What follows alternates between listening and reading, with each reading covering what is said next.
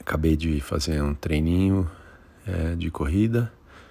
É, essa é a segunda corrida do treino da Garmin, que eu me inscrevi no final de semana e treino para meia maratona.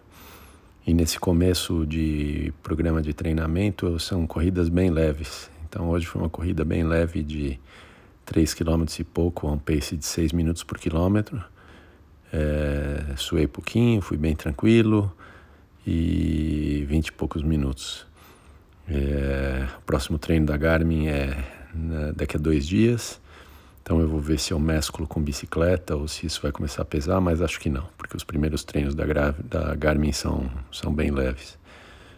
Vou seguir um pouco esse programa para ver como vai e, e seguindo com os treinos.